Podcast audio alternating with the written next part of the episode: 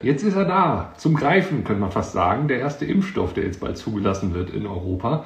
Äh, man könnte jetzt eigentlich denken, hm, damit sind eigentlich alle Probleme, die wir so haben, äh, auch irgendwie beiseite geräumt. Aber ich habe so den Eindruck, dass täglich mehr Fragen aufkommen und dass das irgendwie jetzt vielen auch auf einmal zu schnell geht. Vielleicht auch, weil sie nicht wirklich wissen, was da auf sie zukommt. Wie gut, dass ich im Chat habe, der jetzt auch schon sich zuschaltet. Das geht ziemlich fix hier gerade. Und ich guck mal, es ist, wenn es klappt, da ist er! Hallo, ich grüße Hallo. dich. Das ist äh, meine Premiere übrigens von diesem Gast-Account, den du da jetzt hast. Also so, wunderbar, klappt. Ich, ich, hatte auch gedacht schon, ich habe schon geschwitzt, dass das klappt. Ähm, du, Samir, äh, aufs Herzlichste gegrüßt. Das ist wirklich nicht, nicht äh, normal, dass man äh, Menschen deiner Größe quasi hier in die Niederung des... Groß bin ich äh, doch gar nicht. Na, na komm, also jetzt aber, ne? Also das, nein, Quatsch. Ich stelle dich vielleicht erstmal vor, damit die Leute auch wissen, wer du genau bist. Ne? Also dein Name ist erstmal Professor Dr. Carsten Watzel und du bist eigentlich wissenschaftlicher Direktor am Leibniz-Institut für Arbeitsforschung an der Technischen Uni Dortmund. Aber vor allem, und deshalb meine ich ja, dass du so ein Titan bist, gerade in der Diskussion, Generalsekretär eurer Fachgesellschaft, nämlich der Gesellschaft für, der Deutschen Gesellschaft für Immunologie. Ja. Und damit quasi Immunologe und jetzt ist natürlich erstmal die Frage vorab, äh, was ist jetzt genau ein Immunologe für alle, die es nicht wissen? Also wir kennen jetzt ja in der Pandemie mittlerweile den Virologen ganz gut, den Epidemiologen, Infektiologen. Was ist jetzt ein Immunologe? Genau, der Immunologe beschäftigt sich halt hauptberuflich mit dem Immunsystem. Also ganz, ganz, ganz konkret, der Virologe beschäftigt sich halt mit dem Coronavirus, wie sich das Virus vermehrt, wie es Zellen infiziert. Und, und wir Immunologen beschäftigen uns mit dem Coronavirus, wenn es darum geht, was, das, was der Körper, das Immunsystem gegen das Virus äh, auszurichten hat, äh, wie es das Virus bekämpft und ganz wichtig natürlich, äh, wie wir den Körper in diesem Kampf unterstützen können. Und dann kommen wir dann wieder zum Thema Impfungen. Also sprich, wie man das Immunsystem darauf vorbereiten kann, dass es ein solches Virus besser bekämpfen kann. Ja, jetzt gibt es ja viele, die glauben, dass man so eine Impfung gar nicht braucht, wenn man einfach nur ein vernünftiges Immunsystem hat. Also die sagen dann, macht lieber Sport, ernährt euch lieber gesünder. Was kann man denen entgegenhalten? Ja, prinzipiell äh, muss man erstmal sagen, äh, die meisten Leute werden ja mit einem gesunden und normalen Immunsystem geboren. Man muss ja jetzt nicht extra, extra was tun, damit das Immunsystem erst richtig funktioniert. Genauso wenig, äh, wie man was dafür tun muss, dass sein Herz vernünftig schlägt. Ja? Mhm. Ähm, äh, man kann natürlich ein paar Sachen machen, die das Immunsystem nicht so mag. Also man kann keinen Sport machen, man kann sich einseitig ernähren und solche Sachen.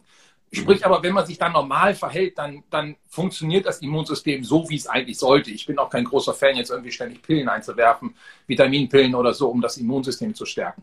Ähm, es ist aber nun mal so, dass selbst mit einem normal funktionierenden Immunsystem äh, nicht alle Leute dieses Coronavirus sehr gut abwehren können. Das hat sicherlich was mit dem Alter zu tun, das wissen wir ja. Also wir beiden könnten wahrscheinlich die Infektion relativ gut wegstecken und je älter man wird, desto schlimmer wird das. Also ähm, bei den über 80-Jährigen sind wir bei fast 20 Prozent äh, Sterberate und das ist ähm, also und die haben auch noch ein Immunsystem. Ja, also da müssen wir sicherlich noch, sicherlich noch was tun. Mhm. Gibt es denn da so, äh, kann man es mal anschaulich machen, um wie viel Prozent geringer ist das bei einem alten Menschen, dieses Immunsystem im Vergleich zu einem 20-Jährigen oder einem 40-Jährigen? Ähm, da gibt es auch keine guten Werte, weil das Problem ist, du kannst ja zum Arzt gehen und sag mal, sag mir mal, ob meine Leber okay ist. Und dann nimmt Blut ab und dann kriegst du Leberwerte. Mhm. Äh, und dann äh, geh mal zu deinem Arzt und sag dir mal, ich möchte mal wissen, wie gut mein Immunsystem ist. Äh, ja, das, das, kann er nicht, ähm, ja. weil wir haben einfach noch keine Werte, äh, wo wir sagen können, das und das muss ich messen, um ein starkes von einem schwachen Immunsystem zu unterscheiden. Ähm, das heißt, ich kann die Stärke des Immunsystems gar nicht wirklich messen ich kann ein kaputtes von einem heilen Immunsystem unterscheiden. Also wenn jemand einen Immundefekt hat, dann kann ich das sehen. Aber wenn das normal funktioniert, ähm, dann gibt's also wenn ich irgendwelche Sachen messen im Immunsystem, dann unterscheidet sich das von Mensch zu Mensch. Aber welcher von diesen Messwerten mir jetzt sagt, dass du ein starkes Immunsystem hast und ich ein schwaches Immunsystem, ähm, das, das geht nicht. Ja. Leider noch da nicht. Ja, da hast du ja auch schon einen guten Vortrag neulich gebracht. Äh, der ist ja, glaube ich, auf YouTube auch noch zu sehen wo du mal so grundsätzlich in das Thema einführst und dann auch sagst, dass so ein Immunsystem eigentlich überall im Körper auch äh, quasi angesiedelt ist ne? oder ganz viele Faktoren da ineinander spielen. Richtig.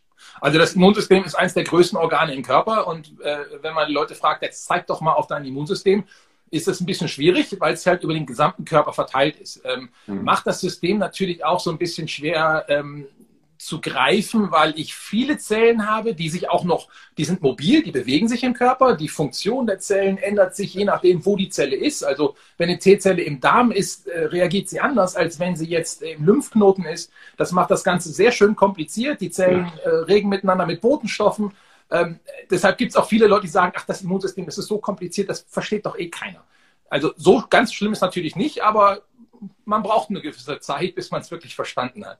Das glaube ich, das glaube ich. Umso komplexer natürlich auch dann jetzt, dass man jetzt versucht, mit einer Impfung gegen Corona vorzugehen. Also Impfungen sind jetzt ja per se erstmal schon äh, eigentlich gängig. Äh, jetzt haben wir also äh, im Prinzip eine, eine Impfung, die da jetzt an den Start geht, die auf Basis von mRNA funktioniert. Und ich sehe auch hier schon ganz viele Leute, die auch schon Fragen stellen parallel dazu. Ich habe ja im Vorfeld auch Fragen einmal mir von euch zuschicken lassen. Ich werde die Ihnen stellen, aber parallel auch immer mal gucken, dass wir zwischendurch eure Fragen beantworten. Und im Übrigen, alles, was wir hier sagen, wird auch aufgezeichnet und gespeichert. Ihr könnt das also alles noch äh, lange nachgucken. Ähm, aber jetzt mal zurück zu diesem Impfstoff, der da jetzt das Immunsystem quasi fit machen soll. Ähm, viele haben ja so ein bisschen das Problem, dass sie sagen, das ging mir jetzt irgendwie alles zu schnell. Auf einmal haben wir da jetzt sowas und das soll jetzt die Lösung sein. Äh, das kann doch gar nicht sein. Warum ist das so schnell gegangen? Das ist aus verschiedenen Gründen so schnell gegangen. Zum einen natürlich ist die Motivation da. Also wir haben diese Pandemie und es war ganz klar, äh, diese Pandemie kann ich nur durch eine äh, Impfung irgendwann beenden. Ähm, und ganz, äh, ähm, ja, ganz sarkastisch gesprochen, ähm, wenn das jetzt Ebola gewesen wäre, was irgendwo in Afrika ist, dagegen ist auch ein Impfstoff entwickelt worden, der ging auch schon schneller als normal, aber jetzt nicht so schnell. Ähm, äh, wenn das weiterhin Coronavirus in Afrika gewesen wäre, dann wäre das jetzt auch nicht so schnell gegangen, ganz ehrlich gesagt. Mhm. Aber da das jetzt auch in Europa ist und in den USA, ähm, da ist die Motivation einfach da. Das ist das eine. Äh, und dann äh, macht man das, indem man Prozesse ähm, beschleunigt, nicht indem man jetzt hier irgendwelche äh, Shortcuts nimmt oder sowas, sondern dass man sagt, viele Sachen laufen parallel ab. Das heißt, ähm, bei dem mRNA-Impfstoff ganz konkret ähm, wusste man schon, äh, wie man mit mRNA impft, weil das hat man äh, bei Impfungen gegen Krebs schon experimentell äh, über Jahre ausprobiert. Das heißt, ich wusste schon, ich muss die mRNA so verpacken, dass sie stabil ist, dann wird sie auch von den Zellen aufgenommen, dann kann ich eine Immunreaktion äh, gegen diese mRNA erzeugen oder gegen das Protein, für die diese mRNA kodiert. Das muss man sich so vorstellen. Die mRNA ist das Rezept und dagegen, aus diesem Rezept mache ich jetzt ein Protein, wie, wie beim Kochrezept mehr oder weniger. Mhm. Und ähm, das wusste man schon alles und dann konnte man einfach von diesem Coronavirus sagen, da hat man wieder Erfahrung von dem SARS-Virus, ähm, äh, äh, wusste man, welche Teile dagegen das Immunsystem äh, reagiert. Äh, und das hat man dann relativ schnell zusammenführen können. Und bei so einem mRNA-Impfstoff muss ich ja nur das Rezept verändern. Ähm, chemisch verändere ich da gar nichts, nur die Reihenfolge. Also wie ein Buch, ja, wenn ich die Reihenfolge der Buchstaben verändere, das Buch ändert sich da das vom Inhalt schon, aber vom Buch selber her nicht. Ja, und so ist das bei diesem Impfstoff auch. Deshalb war diese erste Entwicklung sehr, sehr schnell. Ähm, und ich konnte sehr schnell am Menschen anfangen zu testen. Und auch da sind viele Sachen dann parallel gelaufen. Erstmal teste ich ja, ist das Ding überhaupt sicher? Da hatte ich schon einige Daten, aber das hat man dann trotzdem natürlich nochmal überprüft ähm, und habe gleich auch schon angefangen, eine große Phase 3 vorzubereiten, wo ich dann die Wirksamkeit mache, äh, überprüfe, ohne überhaupt zu wissen erstmal, ähm, ist der dann wirklich gut verträglich? Wenn der nicht gut verträglich gewesen wäre, hätte ich diese ganze Phase 3, die ich schon vorbereitet habe, wieder einstampfen müssen mit unglaublich vielen äh, Verlusten. Ähm, also da sind viele Sachen parallel gelaufen.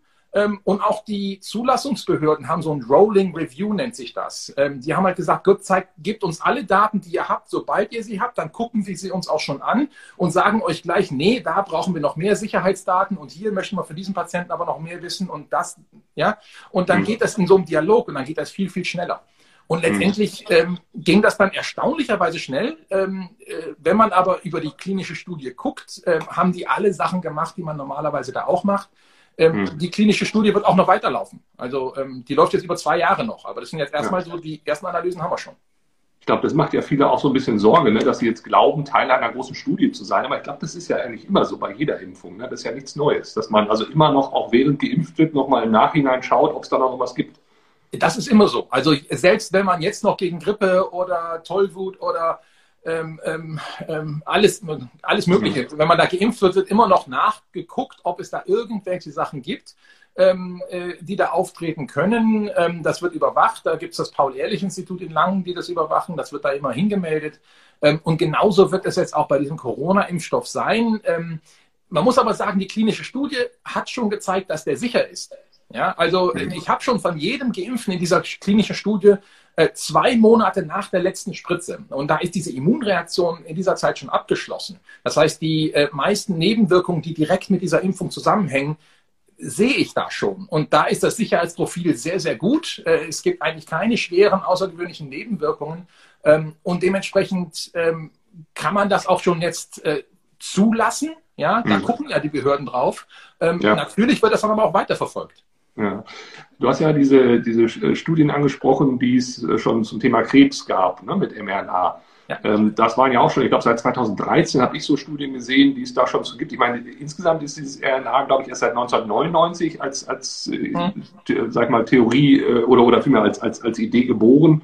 Auch mehr durch Zufall habe ich mal irgendwann gehört. Ne? Dieser Ingmar Höring oder sowas, ne? der hat doch irgendwie gesagt, äh, er wollte eigentlich mit DNA arbeiten im Labor, aber wollte eigentlich nur so als, als Test dann RNA noch nutzen und stellte plötzlich fest, das klappt viel besser. Ne? Also das war dann eher so ein, so ein Zufallsprodukt. Häufig, ja. Ja, ja, ne? eben, genau. Ähm, aber äh, warum sind denn dann diese Krebsmedikamente, die dann auch auf RNA-Basis da quasi verimpft warum sind die noch nicht zugelassen? Ja, es ist halt nicht so einfach, gegen Krebs zu impfen. Also im, im Gegensatz zu Krebs ist Coronavirus einfach, muss ich sagen. Ja. ja. Also das ist ein Virus, da weiß ich genau, da muss ich gegen dieses Spike-Protein immunisieren und dann kann ich den Körper schützen dagegen. Krebs ist das Problem, das sind ja die Zellen in deinem eigenen Körper. Und mhm. das Immunsystem hat ja eigentlich gelernt, die Zellen in deinem eigenen Körper erstmal so in Ruhe zu lassen. Ja, sonst mhm. hätten wir ja Autoimmunerkrankungen. Das haben das ja, wollen Ja, ja, und, und, deshalb musst du erstmal dem Immunsystem wieder beibringen, genau die kleinen Unterschiede zu sehen, äh, die die Krebszellen jetzt von deinen gesunden Körperzellen unterscheiden. Und das ist schwer. Und, und das verändert sich ja auch ständig. Ne? Krebspatient zu Krebspatient auch unterschiedlich. Ja, Coronavirus, jeder, der den Coronavirus kriegt, hat den gleich, also das Coronavirus verändert sich aber jetzt nicht so stark. Da, da wissen wir genau, das Spike-Protein ist es. Krebs, die sehen alle unterschiedlich aus. Ja, und die verändern sich ja auch in der, in der Folge. Ja. Ne? Das ist, kommt ja auch noch hinzu. Ne? Also ich weiß gar nicht, wo ich da angreifen soll, ja. weil morgen sieht, das, äh, sieht der Tumor also, ganz anders aus. Um, um das kurz abzuschließen, es ist nicht so, dass die Technik nicht so gut ist und deshalb funktioniert sie bei Krebs nicht. Ähm, es ist einfach so, dass der Krebs so kompliziert ist. Die Technik ist schon toll. Wir können Immunreaktionen gegen einzelne Krebszellen machen, aber wie du sagst, die sind auch alle unterschiedlich und so. Und deshalb mhm. ist es im Moment bei Coronavirus viel, viel einfacher, ehrlich gesagt. Ja. Du hast ja schon gesagt, dieses Spike-Protein, das ist ja quasi so dieser Nöppel da, den man da so überall sieht auf diesem, auf diesem Viren. Ne?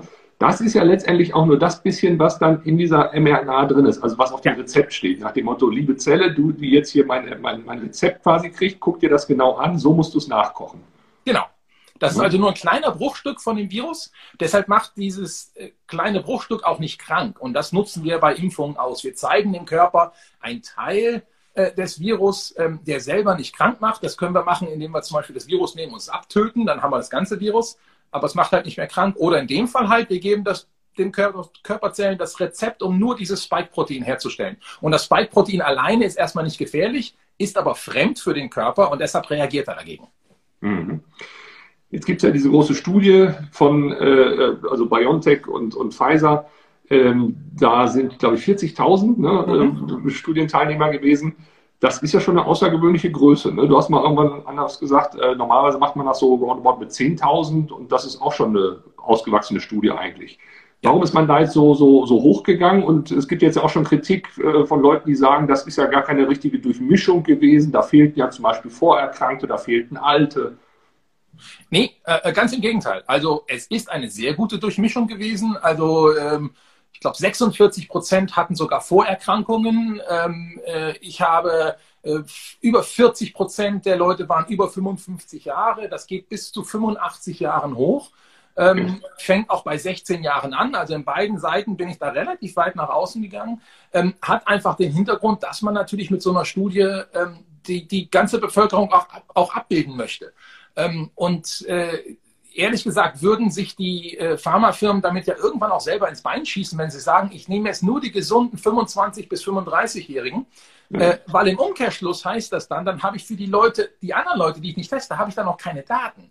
Und dann wird das Ding auch nicht dafür zugelassen. Also sprich ganz ja. konkret, dieser Impfstoff ist nicht zugelassen für Leute unter 16 Jahren. Da gibt es noch keine Daten. Der ist, ja, ähm, äh, er ist nicht zugelassen für Schwangere, die wurden ausgeschlossen. Also ähm, deshalb möchte ich natürlich als, als Pharmafirma auch möglichst viele Leute äh, drin haben, damit mein Impfstoff nachher auch für viele Leute anwendbar ist. Mhm. Und nur so kann ich sehen, dass er auch für viele Leute wirksam ist. Und das war in dem Fall jetzt hier auch der Fall. Ja, das ist ja auch immer so der Irrsinn. Einerseits wirft man der Pharma immer vor, dass sie das große Geld machen will und ausgerechnet in der Argumentation heißt es ja dann, da haben sie so viele ausgeschlossen, dass sie das ja, ja irgendwie dann doch nicht wollen. Also das ist ja auch irgendwie immer der, also diese Argumentation ist ja irgendwie bekannt und auch wirklich extremst nervig manchmal. Ähm, aber du meinst also diese 40.000, das war schon, äh, also so in der Größenordnung, sowas gibt es sonst äh, an Studien nicht? Normalerweise nicht. Also so jetzt die letzten Studien, neuen Impfstoffe, äh, die gemacht worden sind, äh, zum Beispiel ähm, humaner Papillomvirus, also gegen Gebärmutterhalskrebs. Mhm. Ähm, da gab es Studien, da ich glaube, die größte von denen hatte ähm, 8.000 pro Gruppe, also da waren wir 16.000 oder vielleicht knappe 10.000 irgendwas. Mhm. Also ähm, nochmal einen Schritt kleiner. Ähm, ja. Und man ist deshalb so groß gegangen, weil man brauchte Coronavirus-Infektionen unter den Geimpften und Nicht-Geimpften. Also, ähm, und da ist ehrlich gesagt natürlich auch der Entwicklung jetzt entgegengekommen. Wo haben die Leute getestet? Die haben natürlich nicht getestet hier in Deutschland, die haben in den USA getestet, die haben in Brasilien getestet, die haben in Südamerika, Südafrika getestet. Ähm, das waren alles Länder, wo auch über den Sommer sehr viele Corona-Fälle waren. Wenn da auch jetzt äh, keine Corona-Fälle gewesen wären, ähm, hätten die ihre Studie immer noch nicht fertig, weil dann würden wir immer noch warten, bis genügend Leute infiziert sind. Deshalb haben die Chinesen ja. übrigens auch im Mittleren Osten getestet. Die haben nicht in China getestet. Da gab es mhm. keine Fälle. Und das ist ja zum Beispiel auch so ein Treiber, wenn es dann so um den zeitlichen Verlauf geht. Ja, wenn du nicht genug Leute hast für deine Studie, dann musst du suchen, suchen, suchen und dann zieht sich das. Und ja. hier hatten wir einmal diese Komponente, dass ganz viele da waren. Und dann hattest du ja auch mal gesagt, dass eigentlich im Prinzip als der, als der Wirkstoff noch in der Entwicklung war, beziehungsweise äh, im Sicherheitstest, wurde er trotzdem schon mal parallel äh, wirklich dann produziert, weil man eben dachte, wenn er denn sicher ist, dann hat man ihn sofort in der Produktion. Und wenn nicht, hat man zwar richtig viel Kohle rausgebraten, aber am Ende des Tages äh, ist man das Risiko eingegangen, dass man da auch versucht hat, das zu verkürzen. Ne? Genau, also ich meine, deshalb kann äh, Pfizer und BioNTech ja jetzt, wenn das Ding zugelassen ist, sagen, wir können innerhalb von 24 Stunden mehrere hunderttausend Dosen liefern. Normalerweise ist das, das Ding wird zugelassen und dann, dann drückt die Pharmafirma auf den Knopf und sagt, gut, dann können wir jetzt produzieren. Ähm, mhm. Das ist jetzt auch schon alles parallel gelaufen ähm, und da wird jetzt auch die Produktion hochgefahren. Ja? Ähm, mhm. Das sind alles so Sachen, die, die sind deshalb auch parallel gelaufen, ja. Weil, weil einfach die Kohle da war und weil man gesagt ja, hat. Also ne? die haben ja Förderung gekriegt. Also ja, ja. ohne, ähm, die werden jetzt ähm, ob sie jetzt ein großes Geschäft damit machen, weiß ich nicht, aber die werden jetzt einmal ihre paar hundert Millionen verkaufen, Dosen. Ähm, mhm. äh, über den Preis muss man sich dann noch streiten, wie viel das jetzt wird, nachher wirklich kostet. Ähm, ich glaube, mhm. von äh, äh, Moderna sollte die Impfung sogar 30, äh, Euro, 30 Dollar pro Impfung kosten. Das ist, mhm. ist jetzt nicht teuer. Die machen mit Krebsmedikamenten viel mehr Geld. Ähm, mhm. Aber jetzt für eine Impfung, was natürlich an, an Millionen rausgeht, ähm, äh, macht man da schon so ein bisschen Geld. Aber die Entwicklung hätten die nicht gemacht, wenn sie nicht gewusst hätten, Sie können es verkaufen und auch wenn Sie nicht Zuschüsse gekriegt hätten oder Unterstützung. Also die USA haben ja dann ganz massiv investiert, aber auch Deutschland und Europa. Hm, ja, ja, ja.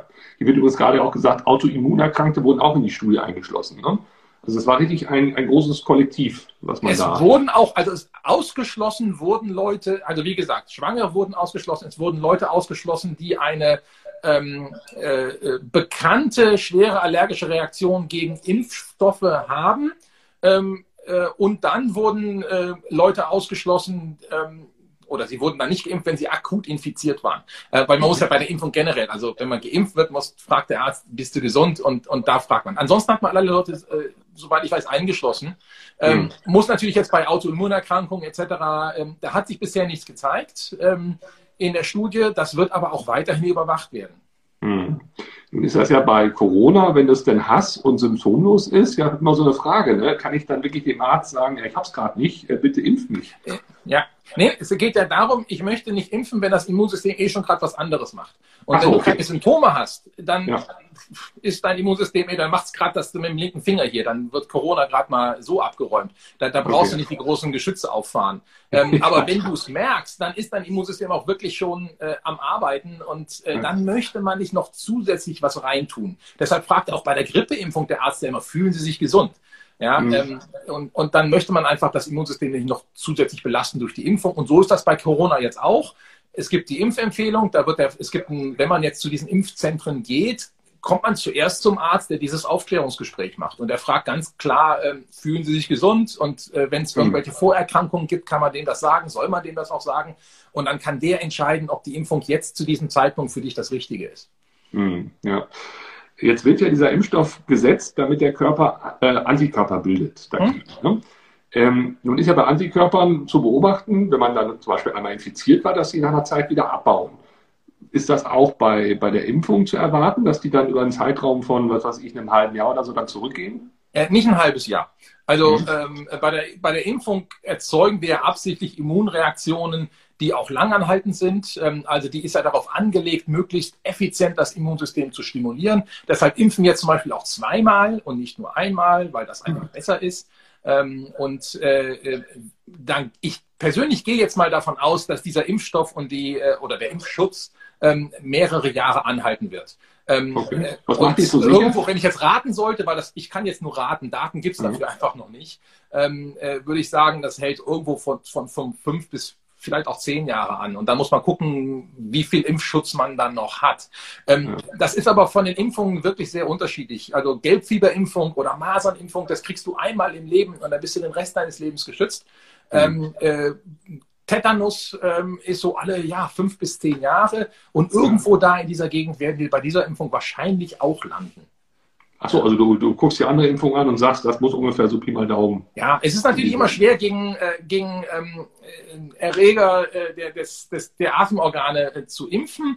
Ähm, aber äh, das, man sieht jetzt schon auch den Erfolg der Studien ähm, und ähm, das, das klappt. Und dann gehe ich auch davon aus, dass die Gedächtniszellen, die sich da gebildet haben, ähm, ein langes Leben haben und auch ein paar Jahre uns erhalten bleiben. Ja. Ähm, dieser Vergleich, der manchmal gezogen wird zu einem Grippeimpfstoff, der hinkt halt so, weil die, äh, ich muss mich deshalb einmal im Jahr gegen Grippe impfen, nicht weil der Impfstoff so blöd ist und nur ein Jahr lang hält, ähm, sondern weil das Virus sich so schnell verändert. Also ich bin immer noch immun gegen den Grippeimpfstoff, den ich letztes Jahr gekriegt habe, aber das Virus mhm. ist ein anderes und von daher hilft mir diese Immunität dann nicht mehr.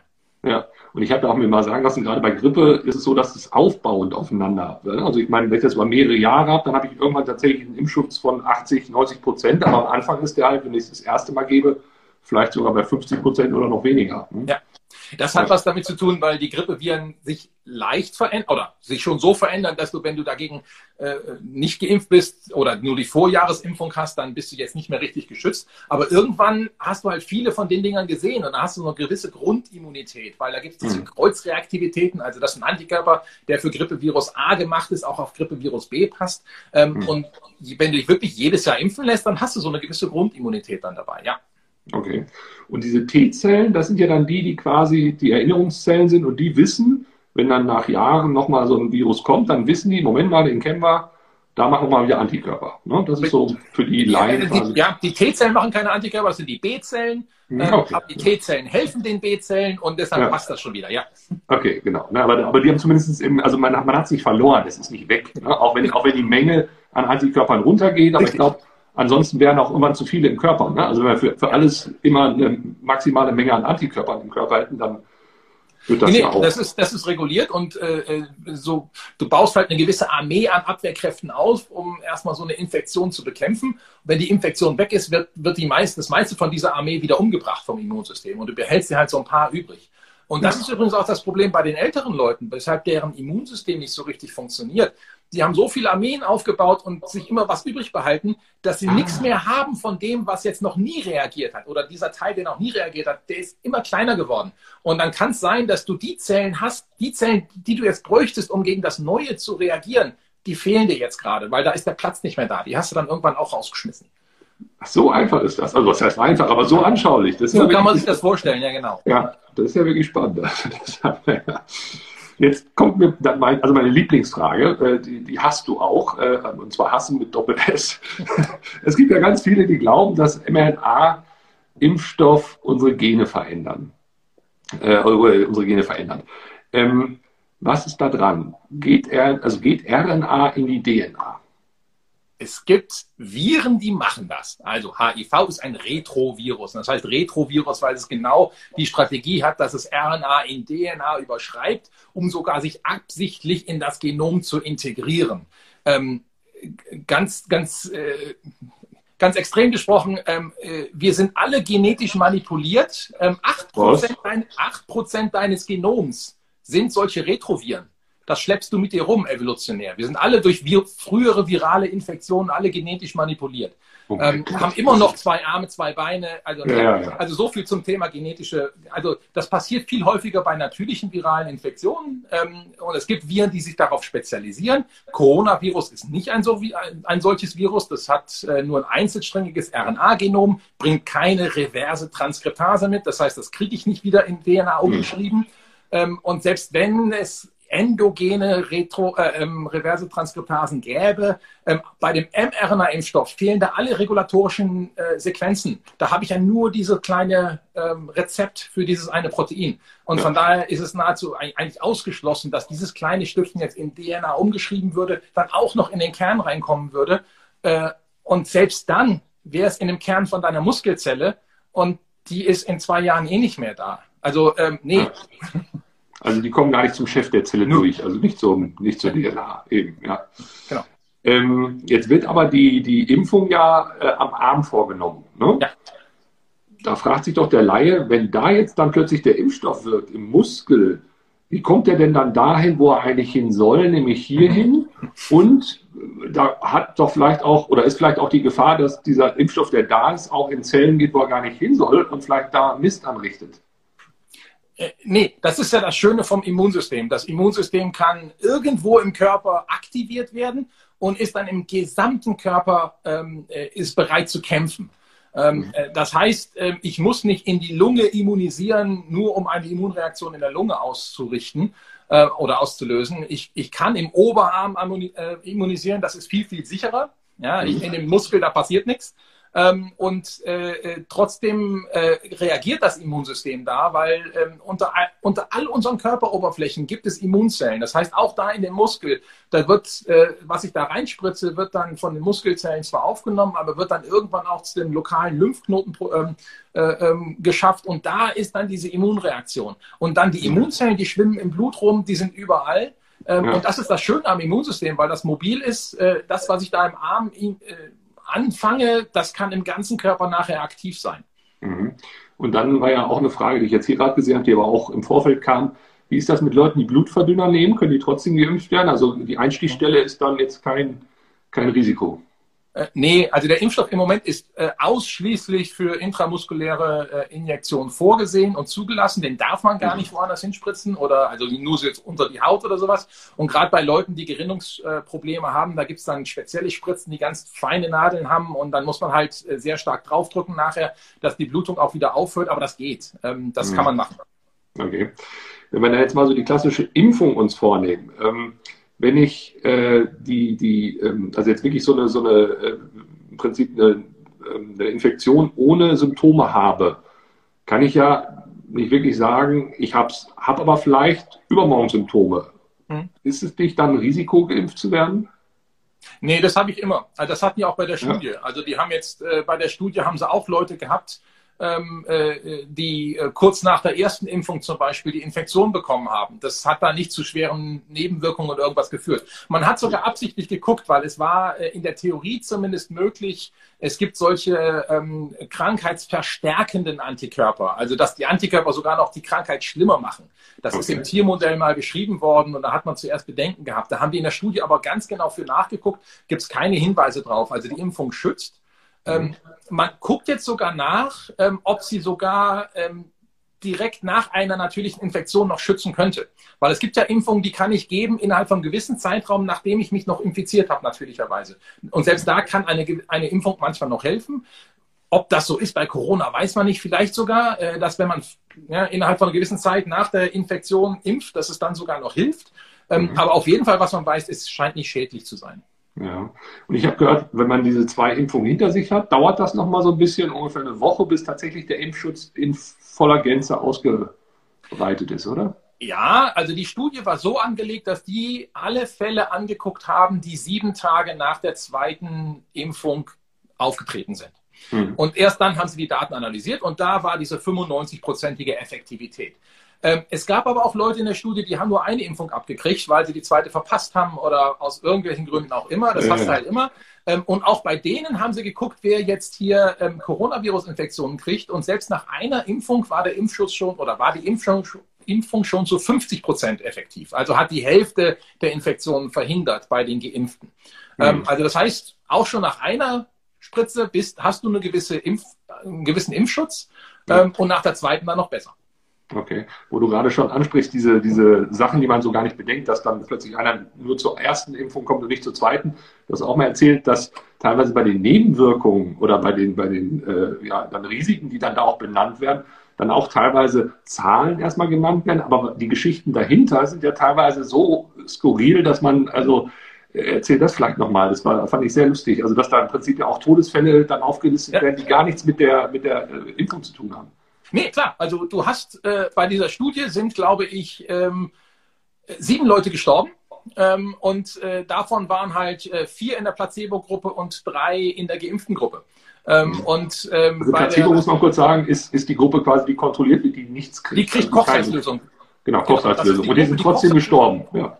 Genau. Und das sind, davon sind vier gestorben, von den anderen sind drei gestorben. Und die sind halt gestorben an ganz anderen Sachen. Also äh, bei der einen Studie, äh, wo sie auch in Südafrika äh, äh und in äh, Brasilien und Argentinien, da war halt ein Verkehrsunfall dabei, ein Mord war dabei. Äh, ja, also solche Sachen, das hast du halt in so einer Studie drin.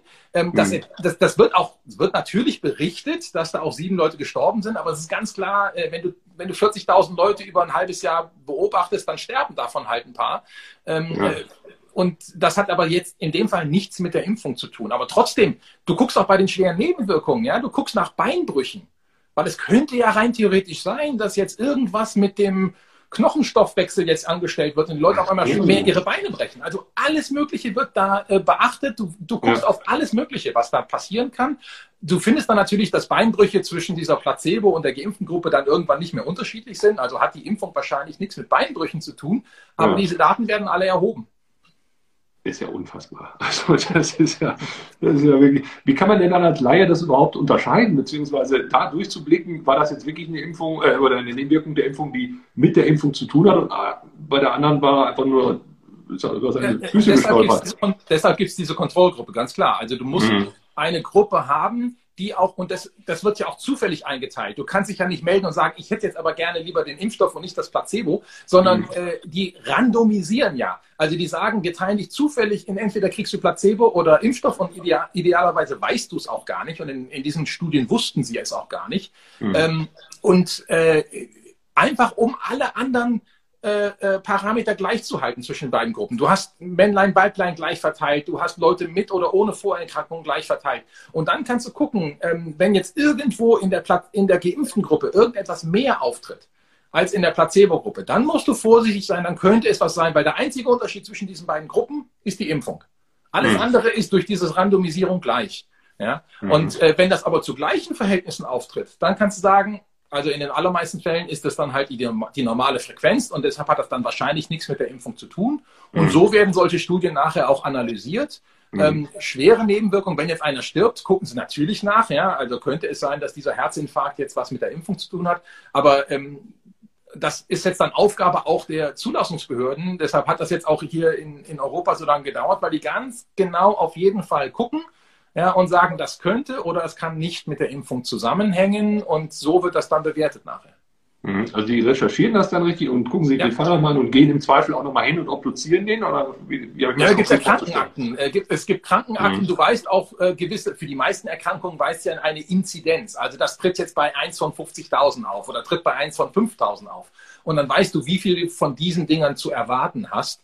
Ähm, mhm. Und wenn das nicht außerhalb von dieser Norm ist, dann äh, ist das schon mal beruhigend. Und so war das jetzt auch hier in den, in, in den Studien. Also bei, mhm. ähm, bei BioNTech äh, gab es diese schweren Nebenwirkungen, ich glaube, das waren 0,6 Prozent bei den Geimpften, 0,5 Prozent bei der Placebo-Gruppe. Also ähm, mhm. ja, das ist äh, nicht groß unterschiedlich. Es gab zwei beziehungsweise vier ähm, äh, äh, Sachen, die jetzt ähm, wahrscheinlich mit der Impfung zusammenhängen. Eine davon äh, war, dass es eine Schulterverletzung gab. Das lag daran, dass die Spritze falsch gesetzt wurde. Da wurde die Schul Schulterkapsel verletzt. Also eine ist, eine, Neben ist ja. eine Nebenwirkung ja, von der Impfung. Okay, das kann, ja, und das andere ähm, äh, waren, da gab es äh, äh, Lymphknotenschwellungen. Das ja, ja, kann passieren bei der Impfung, weil man dann so das Immunsystem sehr stark aktiviert. Ähm, mhm. Und dann gab es noch zwei weitere Fälle, da haben sogar die Zulassungsbehörden gesagt, die hängen wahrscheinlich nicht damit zusammen. Das war einmal Herzrhythmusstörungen und einmal so Kribbeln und Taubheitsgefühl im Bein. Ähm, mhm. Aber das war, das war alles. Ja. Mhm. Aber daran sieht man echt, wie, wie ganzheitlich man darauf guckt ne? und wie wirklich, äh, sobald es irgendwo hustet, man sofort nervös wird. Ne? Ja, das, das Problem ist ja, ähm, und das ist ja der große Unterschied zwischen Impfungen und anderen Medikamenten. Die Impfung gibst du gesunden Menschen. Und mhm. da ist das Sicherheitsprofil und äh, die Ansprüche viel, viel höher. Äh, wenn du guckst, ähm, was, was, bei, was du bei Krebstherapien alles an Nebenwirkungen in Kauf nimmst, also guck dir mal Chemotherapie an, ja, ja was ja, du ja. da an Nebenwirkungen in Kauf nimmst, ähm, das, das wäre für Impfungen undenkbar. Ja? Ähm, und äh, äh, deshalb müssen die natürlich sicher sein. Hm, ja. Ich sehe gerade, es kommen tausend Fragen noch. Ich, ich verspreche euch, ich werde sie gleich noch durchgehen. Aber ich habe noch vier Fragen und das sind auch teilweise Fragen, die auch da schon gestellt wurden. Ähm, kommen wir mal zurück zu diesem Impfprozess. Äh, wenn jemand äh, Covid hatte, wird ihm empfohlen, trotzdem nochmal sich impfen zu lassen? Ähm, es wird, die Ständige Impfkommission hat im Moment gesagt, wenn du nachweislich die Infektion schon hattest, musst du im Moment nicht geimpft werden. Hat nichts damit zu tun, dass das da nicht mehr sicher ist, sondern hat nur was damit zu tun, dass im Moment der Impfstoff knapp ist und du hast, wenn du die Infektion schon hattest, wahrscheinlich eine gewisse Immunität. Über kurz oder lang solltest du dich aber impfen lassen, weil das sehen wir bei uns auch beim Labor, wenn wir das überprüfen. Leute, gerade die eine ähm, Infektion durchgemacht haben mit sehr schwachen oder fast gar keinen Symptomen, die haben auch nur einen Impfschutz, der jetzt irgendwann auch schon wieder abfällt. Also da sehen wir nach einem halben Jahr, dass dann die Antikörperspiegel langsam schon wieder abfallen. Also ähm, im Moment bist du wahrscheinlich noch geschützt, deshalb musst du nicht geimpft werden, aber über kurz oder lang und wahrscheinlich, also wenn man dann dran ist, dann, äh, wenn es mehr Impfstoff gibt, dann werden die auch mitgeimpft, ja. Mhm. Dann kam auch die Frage, wenn man geimpft ist, warum muss man eigentlich trotzdem noch einen Mundschutz tragen? Äh, weil es nicht ganz klar ist, also was klar ist, ist, wenn du geimpft bist, wirst du nicht mehr durch das Virus krank. Und noch besser, äh, der Schutz gegenüber der schweren Erkrankung ist sogar noch besser. Also äh, Krankenhausaufenthalte bis hin zum Tod, das wird wahrscheinlich durch die Impfung sehr, sehr gut äh, verhindert. Ähm, es wird wahrscheinlich auch verhindert, dass du überhaupt krank wirst. Was mhm. aber sein kann, ist, dass das Virus, wenn du dem ausgesetzt wirst und es einatmest, dass es nicht sofort von deinem Immunsystem komplett abgefangen wird, sondern es könnte sein, dass noch ein bisschen äh, Zellen infiziert werden und sich das Virus dann äh, auch vermehren kann. Und dann kanntest du es auch weitergeben, obwohl du selber nicht krank wirst. Und das wissen wir noch nicht, ob das passiert, weil die Studien das im Moment noch nicht hergeben an Daten. So. Ähm, es gibt Tierstudien, also im, im, im Affen, da scheint es so zu sein, dass wenn du frisch geimpft bist, du das Virus auch gar nicht mehr weitergeben kannst. Ja? Mhm. Aber weil wir das noch nicht wissen, wird empfohlen, dass man sich auch als Geimpfter so verhält, als wenn man nicht geimpft ist, weil man rein theoretisch das Virus auch weitergeben könnte. Und mhm. bis nicht alle geimpft sind, muss man da halt noch vorsichtig sein. Okay, also das war jetzt nicht der Fokus dieser Studie, deshalb kann man da aus diesen großen Studiendaten das noch nicht so fein ablesen. Deren Endpunkt, also was die drauf geguckt haben, ist immer der Endpunkt, das muss man auch vor der Studie ja sagen. Ja? So eine Studie mhm. wird ja nicht gemacht, dass sie sagen, ich impfe jetzt mal und guck mal nachher, was rauskommt. Und das, was ich, was, was mir am besten passt, das, das picke ich mir raus, sondern man muss also ein mhm. Studienprotokoll machen. Und da in diesem Studienprotokoll, das muss man auch veröffentlichen, da war vorher festgelegt, ich gucke nach Infektion mit Symptomen und ob das verhindert wird. Und das wissen mhm. wir. Ob jetzt das, der Virus übertragen wird, das war nicht der, einer von diesen Endpunkten, deshalb wissen wir das noch nicht. Mhm. Ähm, Wechselwirkung mit anderen Impfstoffen oder mit Medikamenten, ist sowas möglich? Mhm. Mit anderen Impfstoffen wird empfohlen, dass du 14 Tage vor und nach der letzten Coronavirus-Impfung ähm, wartest. Also wenn du dich jetzt mhm. noch Grippe impfen lassen möchtest, kannst du das machen, musst dann aber 14 Tage warten, bis du Corona kriegst. Ähm, mit anderen Medikamenten äh, sind keine Wechselwirkungen beschrieben. Äh, von daher scheint es da auch okay zu sein. Mhm. Jetzt gab es ja diesen Fall in Großbritannien, dass dann da zwei plötzlich enorme allergische Reaktionen ja. hatten. Teilweise dann auch mit so einem, äh, was war das, Adrenalin-Pen da, glaube ich, mhm. irgendwie dann sich wieder, äh, wieder zurück ins Leben geholt haben, in Anführungszeichen. Äh, was ist da dran? Ähm, hat den Hintergrund, dass es äh, also bei dieser Impfstudie wurden ja Leute ausgeschlossen, die schon bekannte schwere äh, allergische Reaktionen gegen Impfinhaltsstoffe haben, also bei früheren Impfungen zum Beispiel. Mhm. Und von daher ähm, hatte man diese Leute nicht in der Studie drin. Ähm, es sind ein paar allergische Reaktionen aufgetreten, aber jetzt nicht so schwer wie da in England. Ähm, und die allergischen Reaktionen waren auch sehr ähnlich verteilt. Also das waren so 0,64 Prozent bei der Geimpften und 0,51 Prozent bei der Placebo-Gruppe. Ähm, ah. Das gab's ähm, ein bisschen mehr in der Geimpften, aber jetzt nichts, was jetzt beunruhigend wäre. Aber es kann natürlich sein, und deshalb ist es jetzt gut, dass die das in England jetzt auch gleich so publik gemacht haben, ähm, es kann sein, dass Leute allergisch auf diese Impfung reagieren. Das gibt es auch bei anderen Impfungen. Also es gibt Leute mit Eiweißallergie und die können, also Hühnereiweißallergie, die können dann keine Grippeimpfung kriegen. Mhm. Ähm, und deshalb wird im Moment empfohlen, dass Leute, die eine schwere Allergie haben, und da reden wir wirklich von Leuten, die eine lebensgefährliche Allergie haben. Wir reden jetzt nicht von dem Heuschnupfen. Das sind halt Leute, die einen sogenannten EpiPen mit sich rumtragen. Wie du gesagt hast, das ist diese kleine Adrenalinspritze, die du im Notfall äh, ähm, in den Körper jagen kannst, dass, dass das das Leben rettet. Ähm, äh, und die Leute, die das haben, die wissen, wovon ich rede, ähm, äh, die sollen jetzt erstmal nicht geimpft werden, bevor wir nicht wissen, gegen was die beiden da in, äh, in England reagiert haben. Mhm. Und dann kann man halt sagen, okay, wenn es jetzt dieser Inhaltsstoff war von dieser Impfung, ähm, wer dagegen schon eine bekannte Allergie hat, der sollte das nicht nehmen. Und generell wird ja im Beisein von Ärzten geimpft und so eine Reaktion ist auch sofort. Und dementsprechend würden dann solche Leute mit schweren allergischen Reaktionen äh, nur in einem Krankenhaus äh, geimpft werden, wo dann auch sofort eingegriffen werden könnte. Den beiden geht es auch schon wieder besser. Das waren jetzt keine Lebens, äh, ähm, das waren jetzt keine, die sind nicht dran gestorben, aber Nein. man kann es verhindern, man kann es therapieren und das, da muss ja. man jetzt einfach aufpassen. Ich finde es halt immer so gruselig, dass die Medien sich dann auf solche Fälle stürzen. Weißt du, genauso wie auch jetzt heute gab es dann irgendwie das Bild aus, ich glaube aus, aus den USA, da wurde dann auch eine Schwester geimpft, die hat danach äh, direkt ein Live-Interview gegeben und kippte dann plötzlich äh, aus den Latschen. Ja? So, jetzt kann man natürlich fragen, lag das jetzt an der Impfung oder vielleicht daran, dass sie das erste Mal in ihrem Leben ein Live-Interview äh, vor versammelter Fernsehnation hatte? Ja, also da gibt es ja viele Gründe. Und deshalb darf ich auch nochmal an alle, die das jetzt hier sehen, auch äh, appellieren, glaubt nicht sofort immer an so einfache Korrelationen. Es kann auch manchmal mit tausend anderen Dingen zu tun haben. Also nicht immer gleich sagen, guck mal, da ist jetzt einer umgekippt, das lag an der Impfung. Ja. ja. Das, da gibt es äh, auch noch eine nette Geschichte. Ja. da gibt es nämlich auch äh, eine von den Nebenwirkungen äh, äh, bei dem äh, Impfstoff von Moderna waren Gesichtsschwellungen. Da denkst du auch mal, meine Güte, was soll denn das jetzt? Ne? Und, und wenn ja. du mal genauer nachguckst, ähm, äh, dann waren das zwei Frauen, die äh, zwei, ein paar Wochen vor der Impfung ähm, kosmetische Behandlungen hatten, wo sie solche Fillerinjektionen im Gesicht Ach so, hatten. Ja. Ähm, und, und da hat es dann nochmal zu so einer allergischen Reaktion geführt und deshalb ist das dann nochmal ein bisschen angeschwollen. Ja? Also ja. muss man einfach wissen. Ne? Aber äh, ja, der Hintergrund ist halt auch immer wichtig. Das ist nicht so, dass du jetzt morgen da hingehst, kriegst die Corona-Impfung, am nächsten Tag wachst du mit, wachst halt mit einem dicken Gesicht auf. Ne? Das ist eher unwahrscheinlich. Ja, eben. Deshalb die Ursachen dahinter immer zu klären, das ist so eine Sache. Wo ja die Emotionen immer hochschießen, ist das Thema Kinder oder beziehungsweise ja. auch das Thema Fruchtbarkeit. Das wurde jetzt ja auch schon hinlänglich äh, in den üblichen Kanälen auch schon kritisiert, dass angeblich dieser Impfstoff äh, jetzt äh, unfruchtbar mache. Ähm, was ist da dran?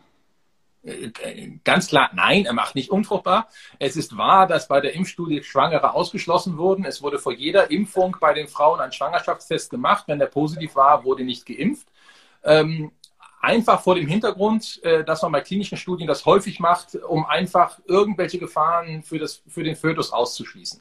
Hat nichts damit zu tun, dass man schon weiß, dass da irgendwas Schlimmes passieren wird. Das ist eine reine Vorsichtsmaßnahme. Natürlich sind auch Frauen, die in dieser Impfstudie waren, äh, direkt nach der zweiten Impfung schwanger geworden oder haben es erst danach erfahren. Ja, mhm. das, das ist jetzt auch bekannt. Da gibt es jetzt so 30 Fälle in dieser Impfstudie. Die Kinder sind jetzt natürlich noch nicht geboren. Also das, das mhm. beobachtet man jetzt auch, was mit denen passiert. Ja. Ähm, was man aber sagen kann, ist, ähm, äh, Coronavirus-Infektion selber hat auch einen negativen Einfluss auf Schwangerschaft. Ja? Also mhm. ähm, deshalb sollen eigentlich auch Schwangere geimpft werden, äh, weil ähm, die, äh, die, in, die natürliche Infektion kann zu einer Frühgeburt führen, führt auch dazu, dass ein höherer Prozentsatz der Kinder nachher auf der äh, äh im Krankenhaus dann nochmal versorgt werden müssen. Also scheint es mehr Komplikationen zu geben. Mhm. Ähm, deshalb wäre es schon sinnvoll, die zu impfen. Aber im Moment ist sie, weil das nicht an Schwangeren getestet wurde, nicht für Schwangere zugelassen. Äh, wir, mhm. In Deutschland machen wir im Moment es so, dass wir versuchen, die Leute, äh, die mit den Schwangeren direkten Kontakt haben, zu impfen. Die haben jetzt in einer, die sind jetzt bei der Priorisierung, wenn wir jetzt heute das, was der Herr Spahn da äh, ähm, vorgelegt hat, äh, die, wer jetzt als erstes geimpft werden soll, da sind mhm. relativ bald dann auch Leute, die mit Schwangeren direkten Kontakt haben, um einfach die Schwangeren so zu schützen, weil man sie nicht selber impfen kann. Mhm, okay. Aber äh, gut, ich meine, das muss man jetzt erstmal abwarten mit den Kindern. Jetzt höre ich schon ja ganz viele Schwangere so gefühlt, die sagen, dann werde ich mich die nächsten neun Monate aber auch gar nicht impfen lassen, weil ich weiß nee, nee, nee, also es wird Studien hm? geben. Also ähm, ja. es gibt Tierstudien, an, an, an Tieren konnte man zeigen, der Impfstoff ist, hat nicht, also hat keine negativen Einflüsse auf die Schwangerschaft bei den Tieren. Hm. Ähm, es ja. wird auch eine Impfstudie geben, wo Frauen äh, jetzt ähm, das ganz kontrolliert getestet wird. Aber im Moment haben wir da einfach noch keine Daten und deshalb sind die da noch nicht zugelassen, weil man da sehr, sehr vorsichtig sein möchte. Mhm. Dann gibt es ja auch immer wieder die Befürchtung, dass durch diese Impfung so eine Autoimmunreaktion erzeugt wird, dass quasi also das Immunsystem so getriggert ist, dass es sich an den eigenen Körper wendet oder gegen den eigenen Körper wendet. Wie wahrscheinlich ist sowas?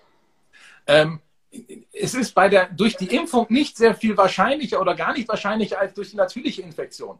Ähm, es ist richtig, dass es äh, diesen Zusammenhang gibt zwischen Infektionen, also Immunreaktionen und Autoimmunerkrankungen. Hat was damit zu tun, dass das Immunsystem ja eigentlich gelernt hat, den eigenen Körper nicht anzugreifen. Ähm, aber dieser Lernprozess ist nicht hundertprozentig. Und dann, wenn manchmal das Immunsystem so richtig schön in Fahrt kommt, weil es jetzt gerade einen Erreger bekämpft und dieser Erreger auch noch blöderweise so ähnlich aussieht wie die Zellen, die dann Insulin produzieren in der Bauchspeicheldrüse, dann macht das Immunsystem manchmal einen Fehler und dann kann es sein, dass dann diese Immunreaktion sich auch gegen diese Zellen richtet und du dann halt Diabetes kriegst. Mhm. Ähm, äh, das ist aber jetzt nichts Besonderes, was jetzt äh, bei der Impfung mehr passiert als bei der natürlichen Infektion. Auch bei der Impfung induziere ich eine Immunreaktion. Deshalb kann ich das nicht ausschließen, dass das da auch passiert. Mhm. Aber das passiert jetzt da nicht häufiger als bei der natürlichen Infektion. Ähm, also von daher muss man einfach wieder äh, gucken, ähm, wo ist da das Risiko? Und ich glaube, ähm, das Risiko generell, ich glaube, wir kennen alle die Nebenwirkungen einer richtigen Coronavirus-Infektion, die geht halt bis zum Tod. Äh, und da sind die Nebenwirkungen der Impfung äh, nichts dagegen, ehrlich gesagt. Ja, ich glaube, das muss man auch mal wieder ins Verhältnis setzen. Ne? Also auch wenn ich dann jetzt zwar lese, irgendwie, was weiß ich, 50, 60 Prozent Müdigkeit, äh, ähnlich ja. viel Fieber, ja. Das sind ja schon Reaktionen, die machen ja am ersten Mal ein bisschen Angst, muss ich sagen. Also auch wenn man dann Fieber hört, ne, einen Tag danach könntest du bis zu, ich glaube, 60 Prozent oder so Fieber haben. Das ist schon mal eine ja. Hausnummer. Nee, ich glaube, das muss man aber auch ganz ehrlich sagen. Also ähm, das muss man den Leuten sagen, äh, wenn, wenn ihr diese Impfung kriegt, äh, es ist eine sehr, sehr hohe Wahrscheinlichkeit, über 80 Prozent, dass es Schmerzen an der Einstichstelle gibt. Und das Mhm. so wie die Leute berichten, kann das auch so richtig böse wehtun. Mhm. Ähm, äh, dann gibt's halt so systemische Sachen, immer noch so 60 Prozent ähm, Kopfschmerzen, Abgeschlagenheit, äh, ein, ein, gutes Drittel ähm, Gelenkschmerzen, ähm, und äh, dann auch 15 Prozent mit dem Fieber. Das ist schon gezeigt. Das hängt einfach damit zusammen, bei der Impfung induziere ich ja eine Immunreaktion. Ich spiele ja dem Immunsystem vor, da ist jetzt eine Infektion, die musst du jetzt bekämpfen. Und dann mhm. geht es dir halt nach der Impfung genauso dreckig manchmal, als wenn du fast die richtige Infektion hättest. Ja. Das Gute dabei ist, A, das zeigt dir, die, die Impfung wirkt. Und B, mhm. die, alle diese Sachen, die meisten von denen sind nach einem bis maximal zwei Tagen wieder weg. Mhm. Ähm, und wenn man das weiß, dann kann man sich darauf einstellen, dass man jetzt nicht hier den Tag direkt vor dem wichtigen Vorstellungsgespräch jetzt die Impfung nimmt. Ne? Ja, ähm, aber wenn man das dann so macht und am nächsten Tag es ein bisschen ruhig gehen lässt oder schon mal eine Paracetamol einwirft für die Kopfschmerzen, dann, dann ja. geht man könnte, ja, man könnte ja sogar fast sagen, das ist eigentlich ein gutes Zeichen, der Körper springt an oder? Ja, ja genau. Also wenn gar nichts passieren würde, dann, ich mache mir schon Sorgen manchmal, wenn ich die Grippeimpfung immer so kriege, einmal im Jahr und äh, ja. dann passiert gar nichts. Ja, bei mir auch. Also ich habe auch äh, jedes Jahr die Grippeimpfung und bei mir passiert nie was. Dann, ja gut, ab und zu mal so ein bisschen Schmerzen an der Einstichstelle, genau. aber das ist dann eher so ein mechanische, äh, ja, mechanisches Problem dann. Ne? Genau. Dann gibt es ja in so Spezialforen immer das Thema Narkolepsie, also diese Schläfrigkeit, die äh, damals 2009 bei der, bei der Schweinegrippe angeblich so überproportional häufig äh, entdeckt wurde. Was ist da dran? Also, ähm, wie viel häufiger das jetzt wirklich war, ist so ein bisschen noch umstritten, ob es äh, jetzt wirklich, es waren jetzt keine, es war jetzt keine Epidemie an Narkolepsie, muss man sagen. Genau. Aber man muss sagen, es hing wahrscheinlich schon mit dieser, mit dieser Schweinegrippenimpfung zusammen. Das hat den Hintergrund, bei der Grippeimpfung nehme ich abgetötete Viren zum Impfen. Ja, die, die vermehre ich in, in Hühnereiern und dann töte ich die ab und die gebe ich dann. Und das Immunsystem ist ja nicht blöd. Weil äh, mhm. wenn das dann tote Viren sieht, dann sagt das, muss ich nicht gegen reagieren, ist ja schon tot. Ähm, das heißt, ähm, da muss ich immer solche Hilfsstoffe dazugeben, Adjuvantien, um dem Immunsystem eine, eine Gefahr vorzuspielen. Und mhm. äh, bei diesem Schweinegrippenimpfstoff war das Problem, man konnte diese Viren nicht so gut in diesen Hühnereiern vermehren und man hat die Befürchtung gehabt, ich muss ganz viele Leute impfen, weil ich hier vielleicht auch eine Pandemie habe und hat dann zu einem stärkeren Hilfsstoff gegriffen ähm, deshalb brauchte ich dann weniger Viren und deshalb habe ich dann trotzdem diese Immunreaktion in Gang gekriegt. Das mhm. hat auch funktioniert, kann aber wahrscheinlich dazu geführt haben, dass deshalb diese wenigen Nebenwirkungen da passiert sind. Ähm, das Gute bei den mRNA-Impfstoffen ist, die kommen ganz ohne diese Hilfsmittel aus. Da gibt es keine ja. Adjuvantien, weil die RNA schon alleine ein Alarmsignal für das Immunsystem ist. Und von daher ist es sogar noch sicherer jetzt hier bei, den Immun bei diesen mRNA-Impfstoffen, weil ich da diese, diese Adjuvantien nicht brauche. Genau, das muss man ja auch sagen. mRNA ist ja nur eine Impfstrategie. Es gibt eben auch mit Lebendviren, mit, mit getöteten Viren, sind ja auch noch Möglichkeiten, ja. die jetzt auch, glaube ich, gerade in der Pipeline sind. Ich habe gehört, irgendwie 50, 60 verschiedene Impfkandidaten. Also wir haben, äh, die gerade am Menschen schon getestet werden, sind wir bei knapp 60 und da probieren wir Immunologen alles, was wir können. Also ähm, okay. der, der Grund, warum wir jetzt diese mRNA-Impfstoffe haben, war das, was ich am Anfang gesagt habe. Ja? Du, du, hast das Rezept schon, musst nur die Buchstaben ändern und dann ist es auf einmal das Rezept gegen das Spike-Protein und dann kannst du schon gleich in die Impfstoffentwicklung einsteigen. Ähm, es gibt natürlich ähm, andere Strategien. Auch in China ähm, gibt es Firmen, die jetzt schon eine Notfallzulassung haben, die mit abgetöteten Virus arbeiten. Ähm, es gibt diese Vektorimpfstoffe, wo du ein anderes Virus nimmst, was ungefährlich ist und da ein Stück von dem Coronavirus reintust. Das ist das von diesem AstraZeneca oder auch dieser mhm. Sputnik-Impfstoff von den Russen. Mit diesem Affen, ne? Äh, Affenvirus. Das ist ein Affen-Adenovirus, was mhm. sich nicht vermehren kann. Ähm, da gibt es alle möglichen Strategien. Und ähm, wir müssen natürlich mal sehen, im Moment diese mRNA-Impfstoffe waren überraschend gut, muss ich sagen. Das ist natürlich top, mhm. dass man gleich die ersten hat, die gleich funktionieren. Ja? Äh, ja. Die Firma Sanofi äh, hat jetzt gerade ihre Studie, äh, ihre Phase 3 Studie wieder nach hinten geschoben, weil die gemerkt haben, ah, äh, ich, äh, in der Phase 2, wo du guckst, löse ich Immunreaktionen aus, da war das bei den Älteren nicht gut genug. Und dann haben sie gedacht, jetzt, dann wirkt das nicht bei den Älteren. Deshalb sind die nochmal zurückgegangen, machen eine neue Phase 2 mhm. Ähm, und sind jetzt noch mal ein paar Monate deshalb hinter dran. Und so ja. ist natürlich die Wissenschaft. Nicht alles von diesen Impfstoffen wird funktionieren. Ja, mhm. es war jetzt Zufall, dass diese mRNA-Impfstoffe jetzt schon gleich so gut waren und wir 95 Prozent haben. Ja, also es wird irgendwann, sag ich mal, eine gewisse Range geben an, an Impfstoffen und dann hat jede Subgruppe vielleicht dann so ihren eigenen Genau. Es gibt Sachen, die werden vielleicht bei einigen Bevölkerungsgruppen, gerade bei den ganz Jungen oder bei den ganz Alten, besser oder schlechter funktionieren. Es gibt vielleicht mhm. andere, die haben schon andere Sicherheitsprofile, wo man schon viele, viele Impfstoffe hat und sagt, die kann ich dann jetzt auch den Schwangeren geben. Ähm, da, werden wir jetzt, äh, ich gehe mal davon aus, dass wir im Mitte nächsten Jahres eine Handvoll von zugelassenen Impfstoffen haben. Ähm, mhm. und dann wird auch ganz schnell äh, natürlich die Impfknappheit äh, äh, weg sein, weil jetzt natürlich alle von diesen Firmen gleich in den Millionen Dosen schon produzieren. Ja? Mhm. Ähm, und, und die EU und Deutschland natürlich mit vielen von diesen Herstellern schon Verträge abgeschlossen haben. Ja.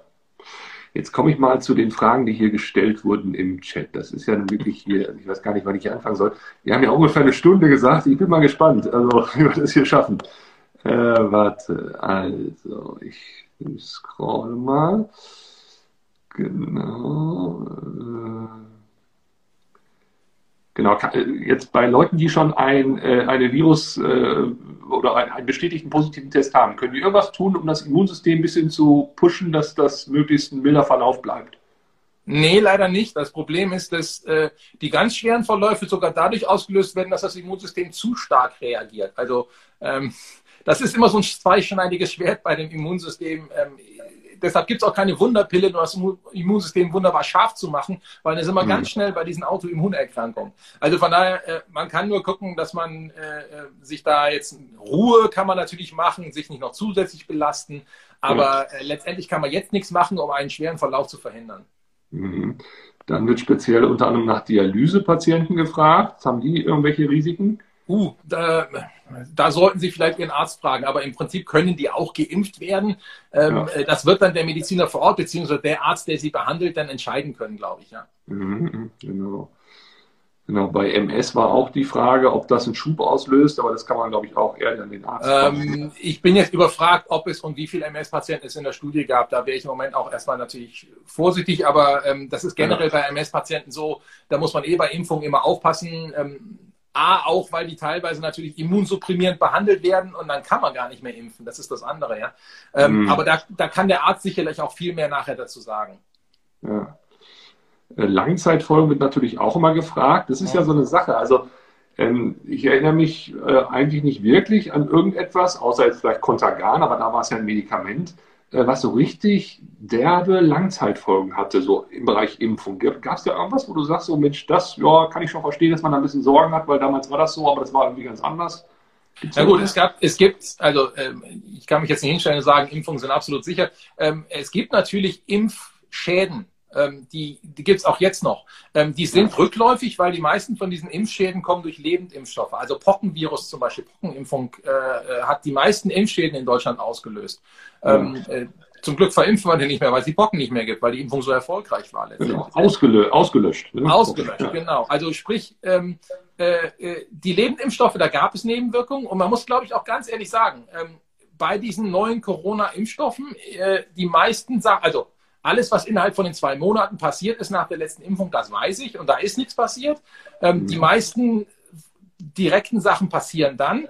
Ähm, aber man muss ganz klar sagen, äh, Sachen, die auftreten bei einer noch geringeren Frequenz, also 1 zu 100.000, 1 zu 1 Million, das kann die Studie nicht zeigen. Da kann es sein, dass da was passiert, wäre dann aber auch eine sehr, sehr geringe Inzidenz, ja, also nicht zu vergleichen mit der Wahrscheinlichkeit bei der richtigen Coronavirus-Infektion zu sterben oder eine schwere Nebenwirkung zu haben. Das kann man aber nicht ausschließen, das kann passieren. Es kann auch sein, dass in fünf oder zehn Jahren was auftritt, aber da zeigen uns auch die anderen Impfungen, das ist extrem selten und da gibt es jetzt nicht, dass wir uns in, irgendeine ganz schreckliche Krankheit ähm, in, in, in fünf Jahren alle ereilen wird. Ja, das mhm. ist wenn nur eine ganz, ganz kleine Prozentsatz der Leute, weil in den meisten Fällen ist es nicht nur die Impfung alleine, sondern ist dann immer Impfung und dann schon irgendeine gewisse Vorbelastung oder eine gewisse genetische Sache, die dahinter steckte oder noch ein zweites Ereignis, was dazugekommen ist. Und dann mhm. passieren solche Nebenwirkungen Jahre später. Ähm, es ist nicht so, dass ich jetzt impfe und der Impfstoff dann irgendwie so lange in irgendwelchen Zellen rumwartet, bis jetzt was passiert und erst nach zwei Jahren entscheidet sich, jetzt komme ich raus und mache mein böses Ding und mache das bei allen. Das passiert ganz sicher nicht. Ja, ja gut, aber, aber, jetzt, aber jetzt reize ich dich nochmal zum Schluss, äh, denn es gibt ja genug Leute, die glauben, dass in diesem Impfstoff auch ein Chip drin ist, der uns alle früher oder später von Herrn Gates irgendwie abhängig macht. Wie technisch wahrscheinlich ist es, einen Chip da erstmal reinzubauen in so einen Impfstoff und dann ihn im Körper so zu platzieren, dass er auch eine Wirkung auf mich als System hat? Äh, äh, eigentlich ausgeschlossen, weil A, ich wüsste auch gar nicht, was das für ein Chip sein sollte. B, ist es natürlich so, ähm, der Hersteller sagt ja, was in diesem Medikament drin ist.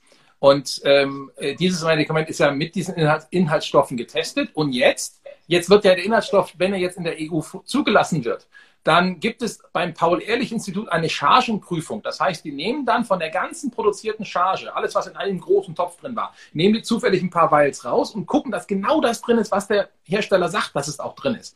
Ja, also da mhm. können die doch gar keinen Chip reinschmuggeln. Und wie soll das auch gehen und was soll der eigentlich auch machen? Also, nee, das ist, ähm, ja, also äh, ausgeschlossen, also das ist so Science Fiction mehr oder weniger, aber das, nein, ist nicht. Ja, und es sind ja eben auch immer wieder unabhängige Institute, die da entsprechend auch drauf gucken, auf die Zusammensetzung. Ja. Ne?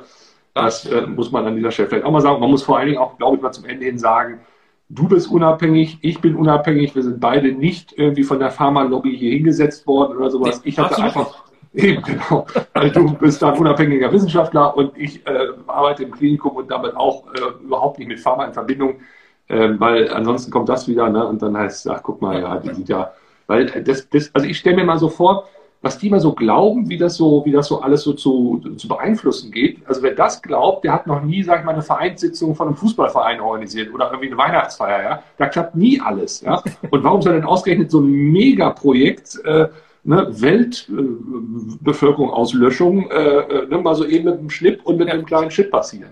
Nee, es ist halt, also das Einzige, wie ich mir es erklären kann, ist, es ist natürlich kompliziert. Ja, also äh, mhm. wie dieses Immunsystem so funktioniert, was macht jetzt dieses Virus? Das gab es letztes Jahr ja auch gar nicht und auf einmal haben wir es hier und es legt die ganze Welt lahm. Das sind natürlich Sachen, die auch schwer zu verstehen sind, weil man es einfach auch nicht, nicht begreifen kann. Ich, ich verstehe auch viele Sachen nicht, wenn es jetzt um Technik geht oder um Autos oder who knows mhm. was. Ja? Ähm, und ähm, da ist es einfach so, die Welt ist relativ kompliziert geworden und ähm, es gibt nicht immer einfache Erklärungen und dann möchte man sich natürlich manchmal eher die einfachen Erklärungen machen, dass man das, das ist alles eine große Verschwörungstheorie oder so. Aber letztendlich, nee, man muss auch irgendwann mal glauben, ich kann nicht alles verstehen, aber wenn mir dann die Leute das erklären und auch so erklären, dass ich es dann auch wieder nachvollziehen kann, dann, dann muss ich auch dafür empfänglich sein. Und ich glaube, das ist das Wichtige. Ja.